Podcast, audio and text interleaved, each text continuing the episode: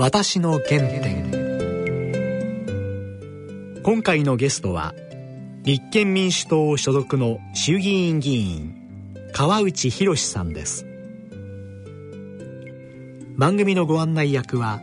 東海大学教授の楊千栄さんと放送作家の梅原由香さんです。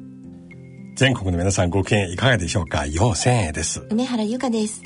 この番組はゲストの方の原点となった体験などを語っていただき今そしてこれからどこへ向かって行かれるのかを伺ってまいります。それでは私の原点進めてまいります。私の原点。えー、それでは川内さん今日はよろしくお願いします、はい、よろしくお願いします、ご無沙汰しております。いやもう本当にご無沙汰してはいあの懐かしいです。10年ぐらいでしたね、はい、そうですね。あの私も、うん、あの苦節というかこの6年間落選をしておりましたのでね、うん、その間はもうずっと地元で、張り付いて、うん、いろんな人に支えていただいて、うん、またこうやってカムバックすることができましたので、はい、ちょうどこの番組は「私の原点」と題して、はい、皆さんのそれぞれの地元に対する、はい、ふるさとに対する思いをね、はい語っていただきたいと思いますが、はい、早速ですが川内さんお生まれはどちらはい、あの鹿児島の市内ですね、はい、桜島を見ながら育ちました。あそうですはい、小さい時ちなみにどんな子供でしたか？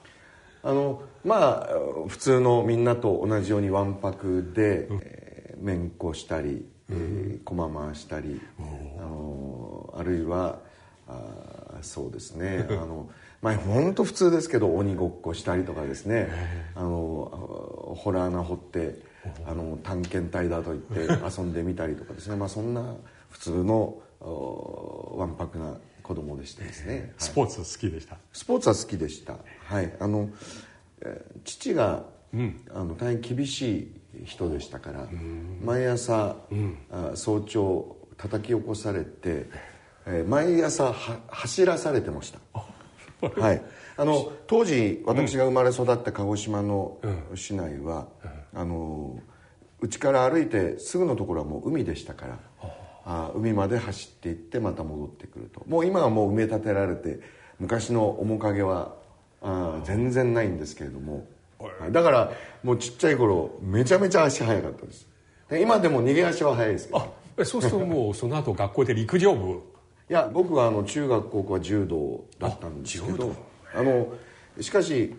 走るのはすごく速かったので、うん、えー、陸上の競技会とかあると、うん、あのリレーのメンバーで駆り出されたりとかねそんなことはありましたね、はい、え読書は好きでしたか？いやすごい好きでした。どんな本好きでした？すごい人たちの伝記を読むのがすごい好きでした、えー、どんな人物が憧れてたんですか、まあ、もちろん地元の偉人である西郷、はい、南州先生、西郷隆盛先生はもう本当に、えー、しょっちゅう読んでましたし。改革者？世を変える方？はい、あとまああのアメリカのケネディ大統領とかなるほど。ああるいはリンカーン大統領とかですね。あるいは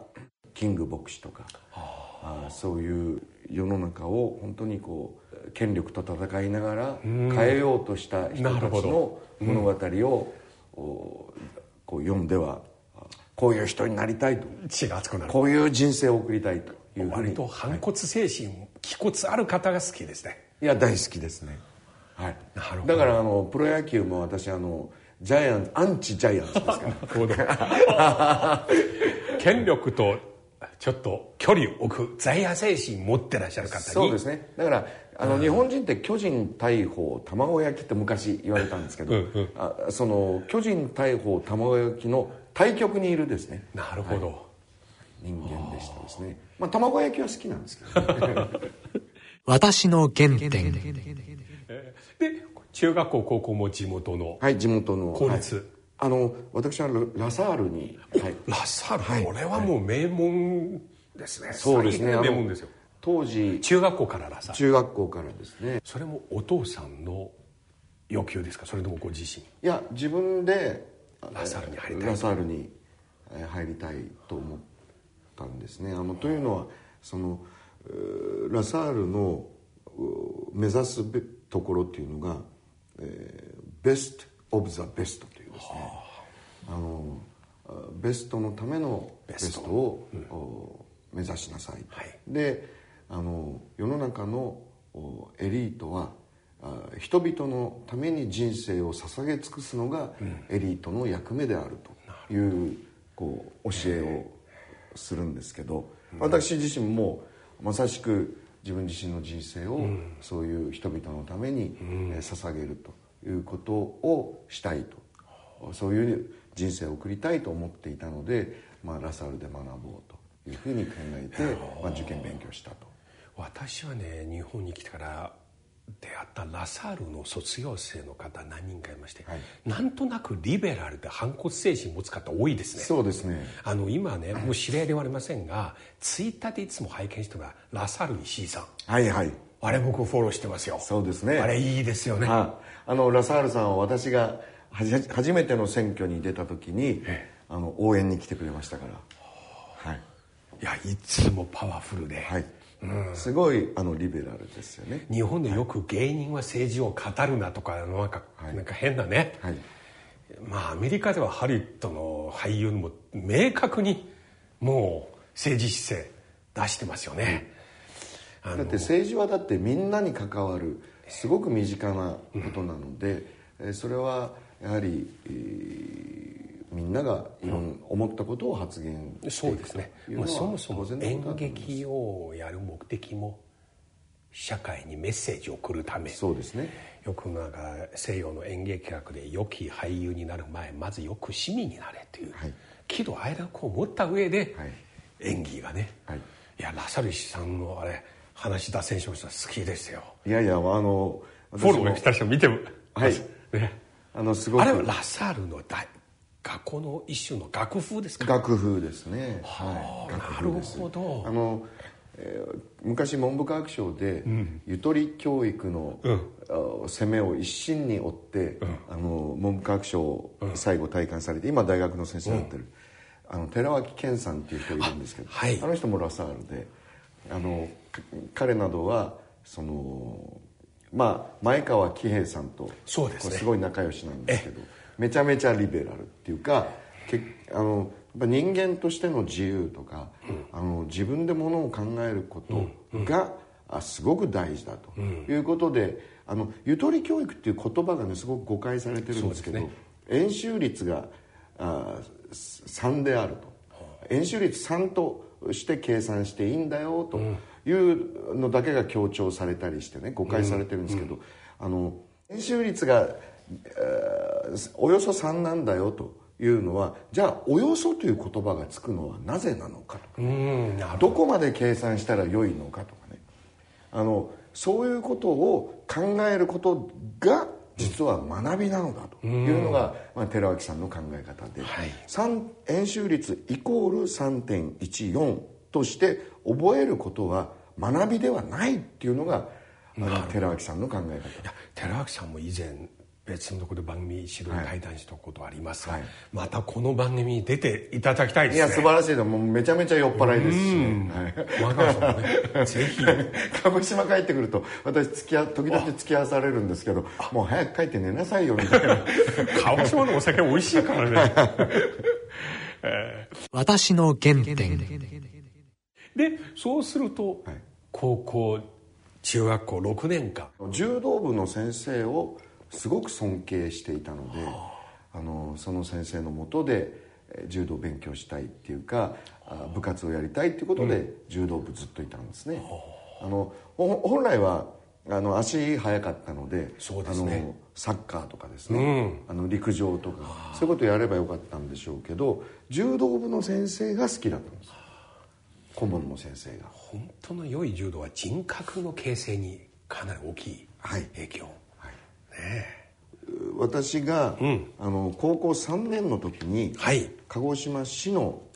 大会で、はいうん、あの鹿児島市のめちゃめちゃ強いですね。あ。のトップの柔道のトップの高校があるんですけどそのもうそそこのチームは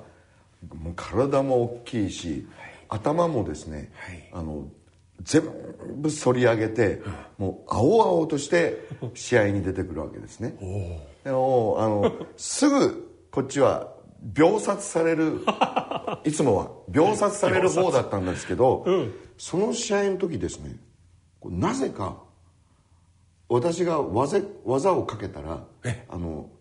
体落としをかけたらですね私よりもう相当体もでかいしあのすごい人がですねなんか投げられちゃったんですよ。ほいで場内が一瞬シーンと静まり返りましてですねあ大変なことをしてしまったと。でもこの経験一生忘れられませんいや忘れられないです。こういうのは、はい、すごい。それで一本取ったわけですけど、うんうん、その彼はですね私に投げられたことがものすごい悔しくてそれから猛練習に励んで、うん、次の年日本のチャンピオンになったんです。高校の。だから私その彼の日本チャンピオンに貢献したんです。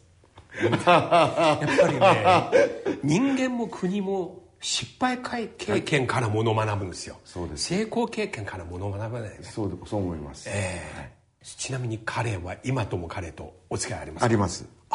その後彼は大学にまさに東海大学ではなかったんでしょうか？あの、えー、彼はですねあの法政に進んだという。あなるほど。私の東海大学が柔道一応柔道強いですからね、はい、だから私が出たラサールは、ええ、かつて山下康弘先生が、え熊本の東海中学という中学出身なんですけど東海中学の、はい、山下先生がキャプテンだった時に九州大会であのラサールと対戦してるんです。なるほど。簡単にやられたらしいですけど。だからその山下先生と対戦をした私の柔道部の先輩は、もうそれを一生の自慢にしてますから、ね、もうその話はもう何百回と聞いたと。なるほど。言うんですけどもう会うと必ずその話しますから。いいですね、はい、先ほどおっしゃった自分より大きい方を一本で倒しました、はい、これは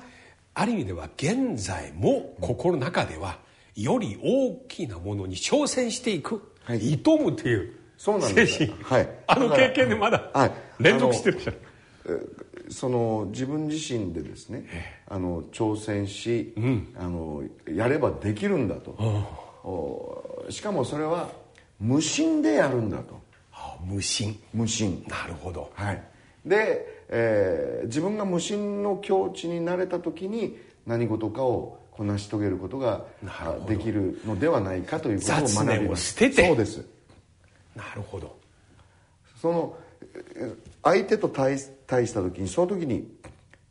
普段はうわ頭を青々としてるし、はい、顔つき怖いし眉毛剃ってるし、怖いと思いながらやってたんですけど、うん、その時だけは自然と何にも考えてなかったんですね、うん、であの自然に体が動いたと。で気づいたら「えー、転がってる」みたいなですね。そういう試合でしたね、はい、それはあのだからあの私のとっては一生忘れられない、まあ、原体験というかね。お互いに彼にとってもお互いにとっては人生の良い経験になりましたね。と思いますね。私の原点でその後高校を終えて大学にそうですね。大学はどちらでした？私は早稲田に進んで。私もう早稲田でございます、はい、え早稲田に入られたのがね昭和56年。ああ1981年。81年ですね、はい、で卒業されたのは86年。86年ですね。私ちょうど86年日本に留学に参りまして。86年のね卒業され4月の春結構僕印象ありますね。あのアメリカのあのチャレンジャー。はいはいはいはい、はい、空中爆発。であとは JR のあ国鉄民営化。ああそうでしたね。年でしたね、はい、中曽根内閣、はい、なんかダブル選挙。ダブル選挙ありましたね。86年ね、はい、でその後社会党の土井孝子さんとか頑張ってなんか山が動くとか日本がバラッとね。はいはい、はい、あのだから世の中が大きく動き始める時代だったんじゃないかなと思います、ね、すごいバブルに向かってそうですそうです。卒業された時に。はい。あの私が卒業した時がちょうどあのバブルに入り始めて、え。えー、なんて言うんでしょうかもう銀行私銀行に入ったんですけどどこの銀行あの今りそな銀行っていう銀行で当時はあの大和銀行っていうところにいたんですけど、はい。えー、で何支店でしたか最初？最初虎ノ門支店おおこすぐ近く。そうです。あのそれこそ公益法人とかを、はいはい、あの担当するところでですね。でまたあのその後郊外の店舗あの千葉県のですね、ええ、浦安にある支店に行って、はい、それであの中小企業を担当したりしてですねあ。のすごくバブルはじける。いやまだはじけてないですね。もうバブル真っ盛りですね。でだから2つの視点を経験。2つの視点を経験して。でその後銀行を辞めにそうです。あのそれこそあの私の家内の家があの旅館をあ奥様はい熱海でやっていたのであ熱海ですか。はい。その旅館の経営を。経営をしないかと言われてあのそちらに、えー、移りましてですね、はい、でちょうどその旅館熱海のもう海岸の目の前にある旅館でしたから、うん、あの当時あのバブルの紳士たちが毎晩、はい、あの芸者衆を呼んでどんちゃん騒ぎをしてでそこにそれこそ銀行やら役所の偉い人たちが呼ばれて接待、うん、大接待を受けていらっしゃってああこの人たちは必ず捕まるなと思っていたらみんな捕まりました。いや私今ねご経歴聞きまして銀行に入られましてまた旅館の経営者とても川内さんは今もう市民の味方底辺の方下島の方のために頑張ってらっしゃるということ、はい、とだいぶ違うなと思いまして。いやいやあのだから僕はですね例えば僕が旅館で何してたかっていうと、うん、その宴会場で草履を揃えたり、うん、あの布団をあの女中さんたちと一緒にあの中井さんたちと一緒にあの布団を敷いたりあるいは宴会場のあのおかんつけお酒をついだりとかですね、あの宴会の後片付け配膳後片付けしたりあのみんなと同じ仕事をしていたのです。なるほど、はい、でそういう中でそういう人たちの悩みを聞き、うん、えー、思いを聞き、うん、一方でその宴会で楽しんでらっしゃる方たちの、こう様子を見てですね、うん、あの私はだからあもうバブルの時から世の中のこの最近になって格差格差って言いますけどあのあの頃から、はい、その頃から世の中の格差2つの階層の生き方、はい、についてすごくあの感じるものがあって、えー、これはもうちょっと世の中を、うん、あのいや一生懸命頑張ってね、うん、お金持ちになる人とか、うん、成功する人それはそれでいい、うん、大成功でおめでとうございますと、よかったですねっていう話なんですけど、そうではなくてあのそう成功世の中で成功できるってことはその成功を支えてくれる人たちがいるから成功があるわけで成功した人はそういう人たちにどんどん還元して、お金を回していこうねとそうすることによってあんたもっと成功しますよと、はい、そういう世の中を作る必要があるのではないかと。いや私今ですね川内さんの話しましてあの有名なプロレタリアの作家小林武吉さんのことねあそうですかね。思い出した。あの旧北海道の銀行員で、はいはい。大変いい給料のあの時代、はい、だけどね庶民の一番のねカニ高専で働く方の生活を書いて。もうあれ僕彼の人生見てて、はい、本当はそのままあの時代の銀行員すごいですよ、はい、そのままやっても何にもない、うん、だけどまさに上と下の両方の生活ぶりを見て、はい、そういうのありますね。そうですね。だからそういうその、うん、例えばあまあ、当時、うん、あの旅館の業界っていうといろんなところからちょっとこう事情があって、うん、あの逃げてきて旅館で働きますとかですね。そういう女性男性、えー、で、えー、子供が一人いるんですとかですね、えー、シングルマザーなんですとか、そういう従業員の方。であの芸者さんたちもそういう人たちが多かったですからそういう人たちとこう接する中でこういう人たちがこうもっと人生を安心して生きれるようにしていくことがあの日本の発展のために絶対必要なんだと。つまりそこで弱,、弱者グループと接点を持つようになりまして。そうですそうです。でこれはその後選挙に出る出馬するきっかけ、はい、きっかけですね。あのというのはその私の家内の実家の、うん、あの、えー、先代が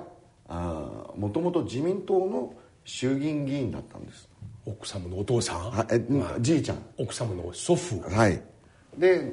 旅館業界をまとめるそうでしょうね。自民党でしょう、はい。うん、いろんな役をやったりとかですね、えー、していらっしゃったおじい様でうん。はい、で僕は直接存じ上げない。僕はもう結婚した時にはお亡くなりになっていた、うん、でそういう流れの中であの細川森弘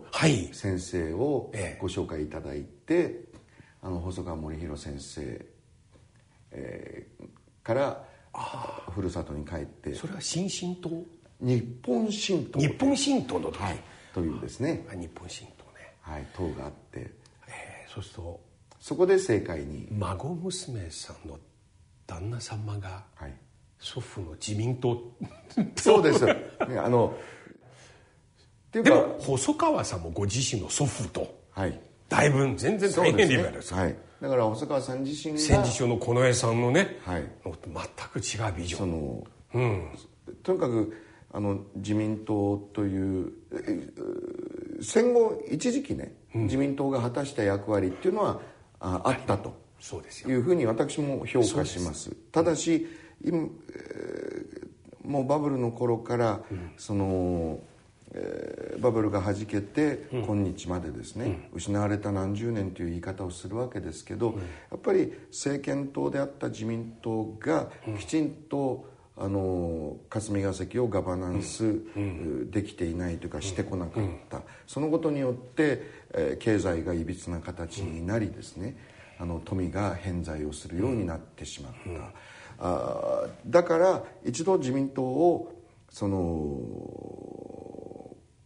解体するというか何とかしなければならないのではないかという思いはあの私の中にあってだから自民党にチャレンジするところから、うん、まあ、政治の世界に入ったと、だから、まあ、細川さんもそうだし細川さんが引退されてから今度は鳩山はい、あの幸男先生と私ずっと一緒に行動してきたわけですけど、鳩山幸男先生それこそ鳩山幸男さんのおじいさんが自民党を作ったわけですから、はい、そうですね。そのあのお孫さんがとにかく自民党ではもう世の中立ち行かないのだということでチャレンジし続けていらっしゃってきたので私もその道を歩んでいると。私の原点。私はだから細川さんにふるさとの鹿児島に戻ってそこで出会,、はい、出会いになったんですね。はい。でその最初のお出会いになった時、はい、どんな会話でしたか？最初出会って鹿児島でやりませんかとお勧めいただいてそれはもうあのもちろんですとあのやりますと。いうもう即答をしてですね、はい、で当時私はあの、えー、鹿児島で大変ご指導いただいていたあの四本義孝先生というですね、うん、あの昔あの血明弾事件というですねその大変なあ、まあ、226 515と226の間の事件なんですけど、はい、えー、血明弾事件で牧野信賢大久保利通の息子さんをですね暗殺しようとした人が四本義孝さんという人この人が、まあ、あの私に座禅とかを教えてくれた方なんですけど。座禅座禅。だから先ほど言った無心の世界、はい、そうつながってるんですね。そうですね。座禅もさらに無の世界をそうですね。作りますと、はいあのそういうその四松先生、えー、からもそのまあ人々を徹底的に愛することが真の愛国者なんだと、はい。あの国家の体制じゃないと、うん。政府を愛する政府を愛するんじゃないと。もうふるさとや民を愛する。んだ、それこそが真の愛国者であり、国士であると。いうことを徹底的にあの教えていただいてですね、で、えーそのために、えー頑張ろうということでまあ選挙1回目出てでまあ1回目は落選したんですけど。あそうですか、それから3年3ヶ月、あのまた挑戦。はい。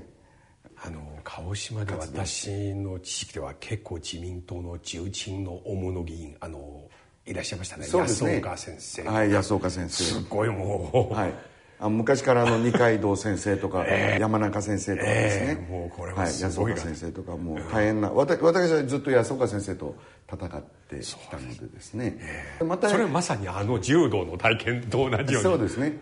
安岡先生自身がめめちゃめちゃいい人ですからね。優しいです。ああ人格者ですし、ええそうなんですよ、はい、だから、ええ。とてもこの頃の憲法修正論議されてらっしゃる方と雰囲気違うんです。そうですね。だから、あのあの論理整然っていう。だから安岡先生は自民党の改憲草案でいいと思ってたんだろうかってそれを今。聞きたかったですね。残念ながらねお亡くなりにななられてしまって最後あのお話しすることもなかなかできなかったんですけど。私の原点今の鹿児島の情勢に対して川内さんどうご覧になりますか？今原発問題かなり争点になってらっしゃいますね。そうですね。あの、えまあ私はですね、あの日本のその産業界のね、偉い人たちにもね、あの申し上げたいんですけれども、はい。その過去の成功体験にそれこそね、こだわりすぎて例えば自動車産業で言えば、電気自動車への転換が遅れてあのトヨタがね、すごく焦っている状況とかそうですよね。あるいは電力業界も、その、えー世界の潮流はもう完全に再生可能エネルギーにシフトしているわけですから、再生可能エネルギーに関する技術開発とかあーそういうものをどんどん進めてそのシステム全体をそれこそ、あの中国のね皆さんにも、あのあ購入していただくとかね、はい。そういうふうにしてビジネスモデルを作っていくべきなのに、相変わらず大規模集中電源に固執して原発原発とおっしゃっているのは日本の経済のその将来性をかえって閉ざしてしまうことになりはしませんかということをですね、申し上げたいなというふうに思ってるんですけどね。だってあのいや大体経済産業省の言うことを聞いてたら絶対失敗しますからね。経済産業省が技術革新とか技術開発に補助金出して成功したらね、あのえーその儲かったお金ちょっと国に戻してねという事業をここ20年ぐらいやってるんですけど、はい2兆6000億出資してはい。戻ってきたお金6500万ですから。どんだけ東京のマンション？1個ぐらい、どんだけお金捨ててんですかみたいな話ですよ。う。んだからあの経要するに机上の空論だけはい。で経済は動かないし、あの技術開発なんかできっこしはしないわけですから、やっぱりあの、えーみんなが何を望んでいるのかとかですね、何が世の中にとって役に立つのかということを真剣に考えて現場で、えー一生懸命頑張っている分野にこう投資をしていくと、お今はだってエネルギーは福島第一原発の事故で、日本として国としてじゃああの事故事件事故をどう考えるかということを考えた時に、えエネルギーをシフトして新しいエネルギーシステムを作ればこれ世界中に喜ばれるねということになるわけでそっちの方にこう注力すればいいのにですね、あのなぜなんだろうなと、みんなで新しいシステムを作ろうよって私は思ってるんですけどね。なるほどね、い、やー本当に今日いい話を聞かせてましたありがとうございましす川内さんのこの今日の青少年時代の経歴、柔道のお話、また細川前首相との出会い、はい、いや本当にいやおそらくリスナーの方トナさんも聞いたら早速会社のウィキペディアにこれ エピソードというところに入れてくださるんじゃないかと思いますね、はい、これ。そうですね。本当によくわかりますだからか。いつも元気だなと、はいはい、またぜひこの番組、はい、その続きを聞かせてい。ただきたいと思いますが、またぜひ。よろしくお願いします。ありがとうございました。ありがとうございました。私の原点。番組では皆様からのご意見ご感想をお待ちしています。宛先です。郵便番号105-8565ラジオ日経私の原点の係まで。番組のホームページからもご投稿できます。またこの番組はポッドキャストオンデマンドでいつでも番組をお聞きいただくことができます。放送では収まりきれなかったお話もお聞きいただけます。詳しくは番組のホームページをご覧ください。それではそろそろお時間です。お相手は陽千恵と梅原由香でした